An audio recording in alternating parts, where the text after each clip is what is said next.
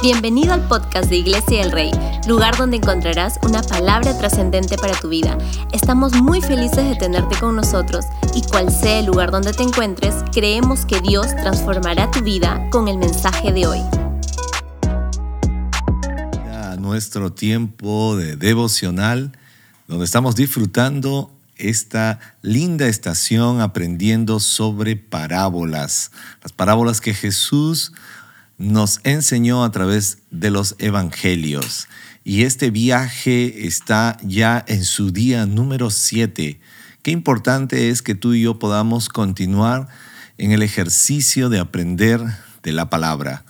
Normalmente cuando queremos construir hábitos, la perseverancia y la continuidad hace que eh, podamos adquirir hábitos nuevos. Así que si estás deseando conocer más de la palabra de Dios, mantente en esa perseverancia para que podamos disfrutar de esta estación, pero sobre todo cuando esta puede terminar, usted y yo hayamos adquirido el hábito de estudiar la palabra, de aprender a tomar todas las riquezas que están plasmadas en ella, que son de gran utilidad y bendición para nuestras vidas en relación al crecimiento, al desarrollo de nuestra fe. Y el día de hoy vamos a estar mirando una parábola que se encuentra en el Evangelio de Lucas, el capítulo 18, versículos del 9 al 14. Y es la parábola del fariseo y el cobrador de impuestos. Vamos a mirar, dice del versículo 9 al 14. Luego Jesús contó la siguiente historia a algunos que tenían mucha confianza en su propia rectitud y despreciaban a los demás. Dos hombres fueron al templo a orar, dijo. Uno era fariseo y el otro era un despreciado cobrador de impuestos. El fariseo, de pie apartado de los demás, hizo la siguiente oración. Te agradezco, Dios, que no soy como otros, tramposos, pecadores, adúlteros para nada soy como ese cobrador de impuestos. Ayuno dos veces a la semana y te doy el diezmo de mis ingresos. En cambio, el cobrador de impuestos se quedó a la distancia y ni siquiera se atrevía a levantar la mirada al cielo mientras oraba, sino que golpeó su pecho en señal de dolor mientras decía, Oh Dios, ten compasión de mí, porque soy un pecador. Les dijo que les digo que fue este pecador y no el fariseo quien regresó a su casa justificado delante de Dios. Pues los que se exaltan a sí mismos serán humillados y los que se humillan serán exaltados. Vamos a aprender el día de hoy algo sobre la importancia de ser gente con una actitud humilde. Jesús definitivamente cuando estuvo aquí en la tierra quiso enseñar mucho sobre el ser. A veces nuestra, ah, las formas que hacemos las cosas pensamos que es lo que realmente eh, es el, la totalidad de nuestra fe o del cristianismo. Recuerden que el cristianismo es un asunto de fondo y de forma, no solamente de forma. Y a veces hemos pensado que la forma en la que hago las cosas van a impresionar a Dios, pero en realidad lo que impresiona a Dios es el fondo de todo, es la esencia, es por qué y para qué hago lo que hago y con qué actitud la hago. El pasaje nos muestra que Jesús estaba contando la historia para que aprendamos algo muy importante, la gente que tenía mucha confianza en su propia rectitud y despreciaba a los demás. Este me hace recordar un pasaje en el libro de Romanos, el capítulo 12, cuando dice que ninguno tenga más alto concepto de sí mismo del que deba tener. Y es que este fariseo sí que tenía una propia confianza en su propia rectitud. Él se sentía superior por lo que él decía. Él se sentía superior por la forma como él hacía las cosas. Y ya les dije hace un instante, el cristianismo se trata de la opinión de Dios sobre nuestras vidas, no la opinión que yo tenga acerca de mí mismo. A veces nos hemos parado mal en nuestra relación con Dios. A veces nuestra relación con Dios está más plasmada por nuestra opinión que por la opinión de Dios. O hemos cometido el otro error, que es cuando hablamos de relación con Dios, es pararnos delante de la gente y compararnos con la gente. Y a veces decimos, en comparación a esta persona, creo que yo soy mejor. En comparación a este hombre, creo que yo soy alguien que ora más que él, alguien que sirve más que él. Y esto no es lo que Dios quiere, porque ni mi propia opinión, ni el andar comparándome, es lo que realmente me hará un hombre o una mujer trascendente en mi fe, en mi relación con Dios. Es importante que analicemos desde qué perspectiva estamos trazando nuestra fe en Dios. Recuerde que no es un asunto únicamente de forma, sino de fondo. Y es el fondo lo que necesitamos priorizar. Y es la opinión de Dios lo que necesitamos establecer. Y no buscar la comparación con los demás. Jesús habló y puso el ejemplo de dos hombres y ambos eran personas muy detestables en las sociedades entonces, tanto los fariseos como los publicanos, los cobradores de impuestos. Era gente que la sociedad mismo los repelía y siempre estaban siendo repulsivos en entre esos días. Pero Jesús logró mostrar y revelar que aunque los dos eran despreciables frente a la sociedad, entre los dos había uno que tenía la actitud bastante incorrecta y muestra la actitud de este fariseo en el versículo 11, que dice que se paró apartado de los demás y construyó su propia oración. Y dio gracias a Dios por no ser como los otros. Dio gracias a Dios por no ser como los otros. ¿Se ha dado cuenta de ese tipo de oración? A veces, ya les dije, podríamos caer en el error en nuestra relación con Dios y tratar de justificarnos y a tratar de vernos mejor comparándonos con los problemas, los faltantes, los defectos de otras personas, en vez de pararnos delante de la presencia de Dios. Si alguien en realidad quiere compararse y saber cuál es el nivel de su relación con Dios, pues entonces es sencillo. Parémonos en la presencia de Dios y comparémonos con la estatura de Cristo. Sabremos ahí en realidad cuán espiritual o cuánta fe tenemos realmente. Es muy fácil tratar de pararnos y compararnos con los demás y empezar a despreciar la actitud de los demás. Dice que este fariseo decía, para nada soy como ese cobrador de impuestos. Para nada, decía, no me parezco, gracias Señor. Y de pronto empezó a recitar lo que hacía y dijo, ayuno dos veces a la semana. ¡Wow! Suena espiritual. Te doy el diezmo de mis ingresos. Suena mucho más espiritual para algunos que a veces tratamos de resaltar lo que hacemos para Dios. Y les dije hace un instante, no es solo un asunto de forma, es de fondo. No es un asunto del hacer, sino del ser.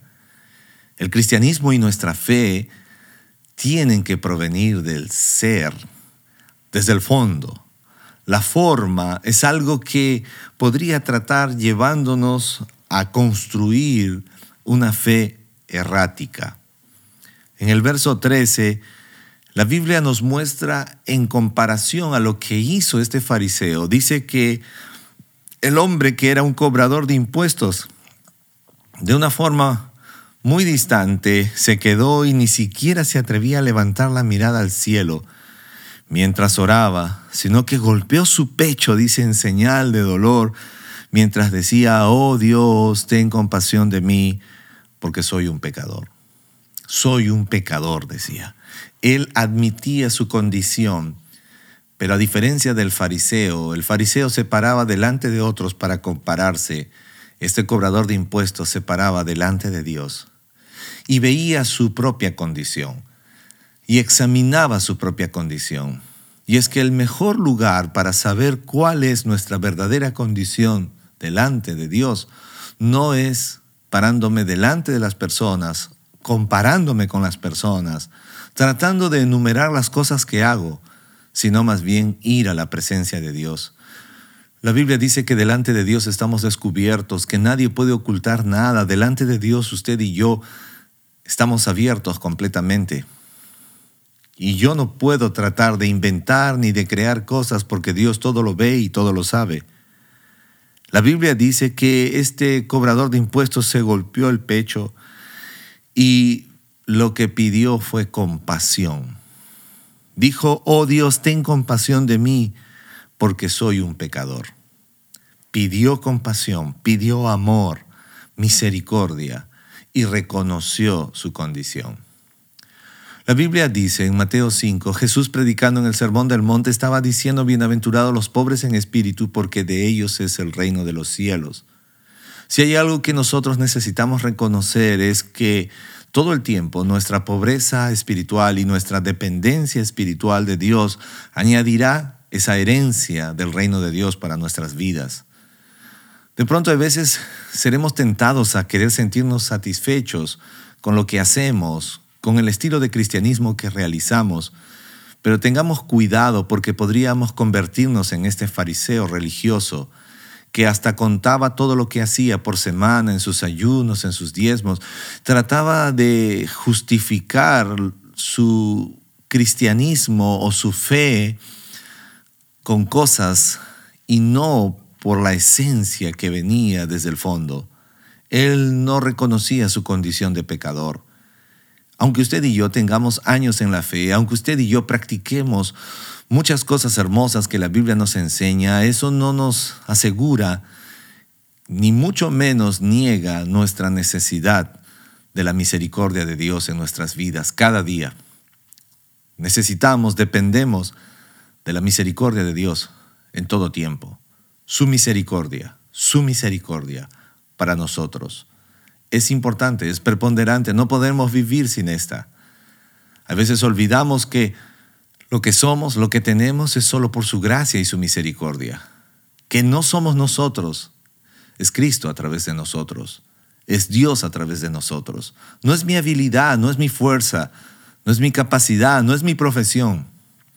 Es Cristo a través de ti, a través de mí. Qué importante es reconocer que venga lo que venga, alcance lo que alcance, mi necesidad de la misericordia de Dios es constante, cada día, cada instante, y reconocer nuestra condición. Si bien es cierto, somos creyentes, hemos sido perdonados, limpiados, justificados por fe, y la Biblia lo dice así, doctrinalmente es lo que somos como resultado de haber aceptado a Jesucristo. Pero aún con todo eso, no puedo olvidar, y no debo olvidar, que estoy necesitado de la compasión y la misericordia de Dios y que fuimos pecadores y que Él nos salvó. La Biblia dice que Jesús aclaró contando esta parábola quién regresó a casa justificado delante de Dios. Y Él dijo, quiero que sepan que no fue el fariseo quien alcanzó esta justificación. No fue el fariseo. Y termina la cita y termina la parábola diciendo, pues los que se exaltan a sí mismos serán humillados y los que se humillan serán exaltados. El apóstol Pedro citó en una ocasión, dice la epístola de Pedro, humíllense bajo la poderosa mano de Dios y Él los exaltará cuando llegue el tiempo.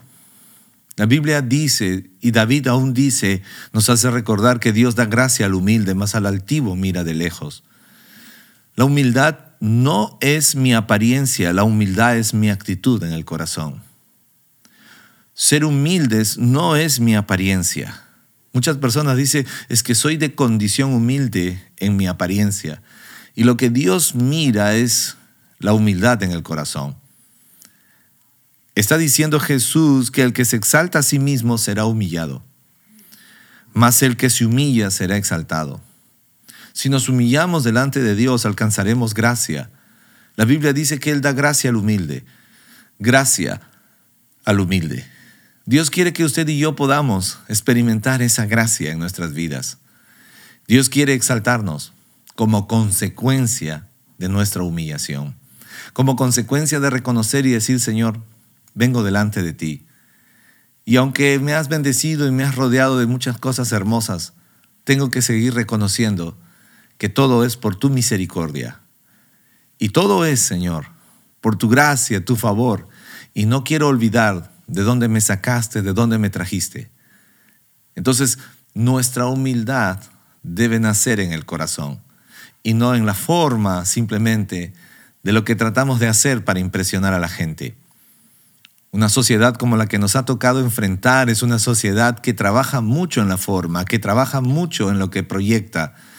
Pero recuerde que Dios no mira lo que el hombre mira, Dios mira el corazón. Fueron las palabras que Dios le dijo al profeta Samuel cuando él estaba yendo a ungir al siguiente rey después de Saúl y posiblemente Samuel estaba buscando un hombre tan simpático como Saúl, tan alto como Saúl. La Biblia dice que Saúl era un hombre de una hermosa apariencia. Y posiblemente Samuel estaba buscando en el mismo nivel de forma para el próximo rey. Pero Dios le habló y le dijo, no mires el parecer, porque Dios no mira la apariencia, Dios mira el corazón. Y esto es algo que necesitamos establecer en nuestras vidas cuando hablamos de una relación con Dios. Él da gracia al humilde, mas el altivo mira de lejos. Él humilla al altivo. Él lo va a humillar. El que se exalta será humillado, dice, y los que se humillan serán exaltados. La Biblia nos hace recordar en el libro de Filipenses, el capítulo 2, que Jesús siendo Dios se hizo hombre y siendo hombre se humilló. Y la Biblia dice que su Padre lo exaltó y lo puso sobre todo nombre. Y esto es algo que Dios quiere hacer contigo y conmigo. Que nuestra relación con Dios no esté basada en la forma, sino en el fondo, en la esencia que no nos movamos frente a este tiempo simplemente del sistema donde tratamos de edificar e impresionar por nuestra imagen. Hoy en día a veces trabajamos más por la foto que por el resultado que queremos alcanzar delante de Dios. Ni usted ni yo estamos aquí para tratar simplemente de edificar una imagen, sino más bien edificar nuestra relación con Dios. Y esto tiene que ser desde el fondo. Y esto tiene que ser con un corazón lleno de humildad.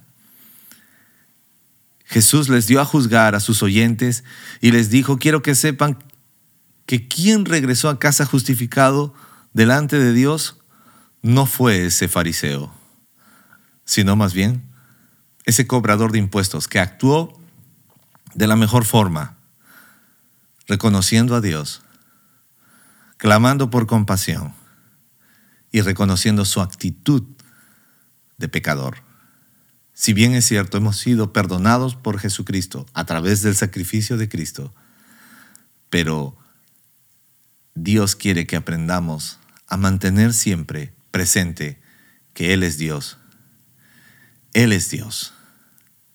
Y que vivimos un cristianismo desde el fondo. Ahí donde estás, quiero animarte a orar juntos en este tiempo.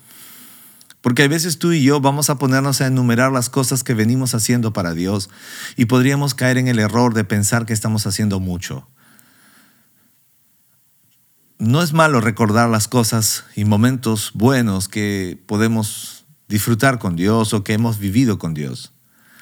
Pero si hay algo que debemos recordar es que sus misericordias son nuevas cada mañana y si sus misericordias son nuevas cada mañana, ¿para qué vivir contando y recontando lo que hice en el ayer cuando tengo la oportunidad de hacer cosas nuevas ahora.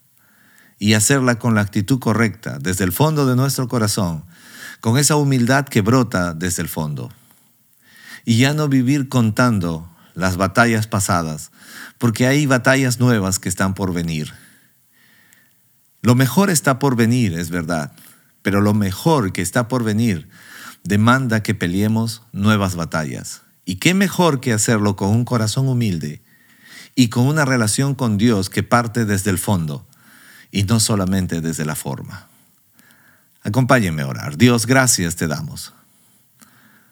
Padre, innumerables veces nos hemos parecido a este fariseo, que muchas veces hemos tratado de ir a tu presencia y sentirnos mejor que otros comparándonos con lo que hacemos y muchas veces tratando de sentirnos superiores frente a los demás. Perdónanos por ese error que cometemos en nuestro corazón, en nuestros pensamientos y en nuestra actitud. Sabemos que ese no es tu deseo. Padre, y en esta hora oramos que ese deseo que hubo en Jesús, como alguna vez Él lo dijo, aprendan de mí que soy manso y humilde de corazón. Que ese mismo sentir esté en nosotros, que podamos desarrollar mansedumbre y humildad, que fluya desde nuestro corazón para cada área de nuestras vidas y que podamos reconocer, reconocerte como Dios, reconocerte que necesitamos tu misericordia, reconocer nuestra condición de donde nos llamaste. Tu palabra dice que tú nos escogiste, no nosotros a ti, tú a nosotros. Y queremos agradecerte que nos puedas dirigir hacia un cristianismo lleno de humildad, con un corazón humillado, contrito y humillado. Tu palabra dice, Señor, que tú amas esa humildad que viene en nuestro corazón. Haz de nosotros hombres y mujeres enfatizados en un cristianismo de humildad, con un corazón sincero. En el nombre de Cristo Jesús. Amén. Qué maravilloso es que usted y yo podamos recordar siempre la necesidad de reconocer a Dios, de que necesitamos su misericordia y no olvidemos de dónde Él nos sacó. Construyamos una relación con Dios con un corazón lleno de humildad. No tratemos de mirar a la gente y de compararnos a ellos. Si alguien de nosotros quiere compararse, vaya a la presencia de Dios y parémonos en la presencia de Jesús. Entonces conoceremos nuestra verdadera condición y nuestra verdadera estatura. Que Dios pueda guiarnos a experimentar más de su presencia. Estoy feliz de conectarnos y disfrutar de esta forma la palabra de Dios y hacerte recordar que hoy tendremos nuestro tiempo de oración presencial y también puedes disfrutar esto si estás muy a la distancia de manera virtual. Recuerda que la oración es un arte y al igual que la palabra, si queremos dominar el arte de la oración necesitamos orar continuamente. Puedes hacerlo a partir de las 8 de la noche, como te lo he mencionado, de manera presencial o en línea. Que Dios nos siga ayudando a construir un cristianismo de fondo y de forma, no solamente de forma. Un abrazo, que tengan una linda mañana y un lindo día martes. Nos vemos en nuestro servicio de oración. Bendiciones.